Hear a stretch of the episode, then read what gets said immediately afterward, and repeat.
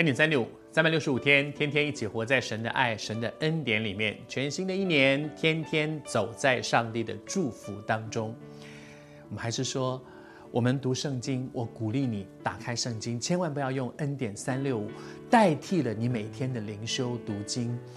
啊、鼓励你打开圣经，即使是恩典三六五，我都鼓励你不要只是听传道人说了些什么，而是我自己读圣经。这段时间，我们读到创世纪第三十章，从这个家庭里面，这个家里面个个都聪明，哎，个个都聪明，特别是雅各，雅各是在创世纪亚伯拉罕、以撒、雅各、约瑟里面最聪明的、最精明的、最最会动脑筋的这样的一个人。然后他的妻子拉结也不遑多让，也很多自己的想法。这些聪明的、能干的、优秀的、努力的人，为什么会把他们的家弄得那么不快乐呢？我们从这里面学到见解，圣经里面有很多的榜样，我们可以学这个人，学那个人，也有很多的见解，我千万不要学他，千万不要学他。拉结这个原本应该快乐的女人，她拥有丈夫的爱，却把她的家弄到像个战场一样，天天跟她姐姐斗斗斗，还自以为很得意的说：“我赢了，我赢了，我赢了。”其实她根本就没有赢，而且她输掉了。他把他的快乐的家给输掉了，他把他的婚姻给输掉了。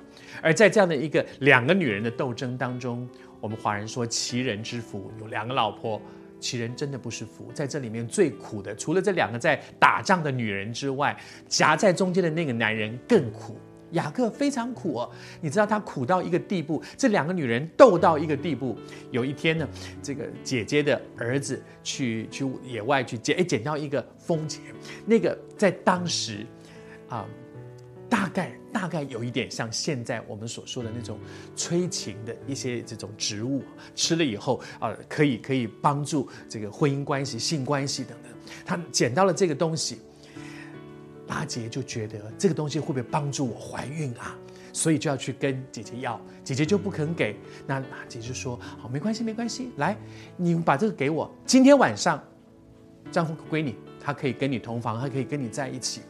然后在这段经文里面，他说：好，为你儿子的这个风茄呢，今天晚上你可以跟他同寝。好，你们两个人可以可以在一块儿哈，而且他。”回头来，那个大姐就跟她的丈夫说：“我实在是用我儿子的风钱把你雇下来了。”天哪，夫妻的关系走成这样，你知道那个男人有多惨吗？我好像是一个商品，被你们两个人买过来买过去。我是被雇下来的。我今天晚上跟你同房，不是因为我们是夫妻，我们有一个爱的关系，是因为我被你买来的。婚姻走成这样。这个家庭怎么会快乐？我还是说，这一家人都聪明，这一家人都会想用自己的方法得到自己想要的。不要走这样的路。你固然可以有你想要的，交给神，让上帝为你经营你的人生。不要用自己的方法抓抓抓，一家人都在抓，抓到最后，一家人都不快乐。